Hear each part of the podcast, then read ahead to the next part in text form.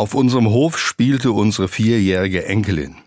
Eine Nachbarin kam vorbei, ging zu dem Kind und streichelte seine braunen Locken. Na, wie geht's dir? fragte sie. Die Kleine schaute sie an und hat geantwortet, wenn du's wissen willst, dann setz dich.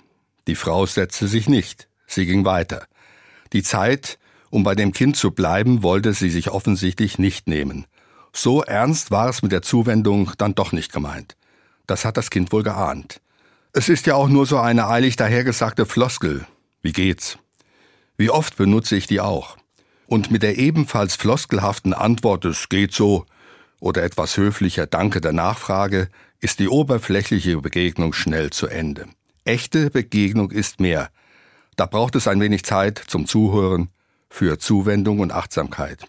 Wenn du es wirklich wissen willst, wie es mir geht, dann setz dich zu mir und nimm dir dafür Zeit. Das hat das Kind gesagt. Das war seine Botschaft und damit hatte es recht. Man muss unterscheiden zwischen einem kurzen, oberflächlichen Kontakt, na wie geht's, es geht so, oder wirklicher Zuwendung. In unserem Dorf sagt man, ich sollte jemandem die Zeit bieten. Gemeint ist, dass ich den Menschen, dem ich begegne, beachte und ihn grüße.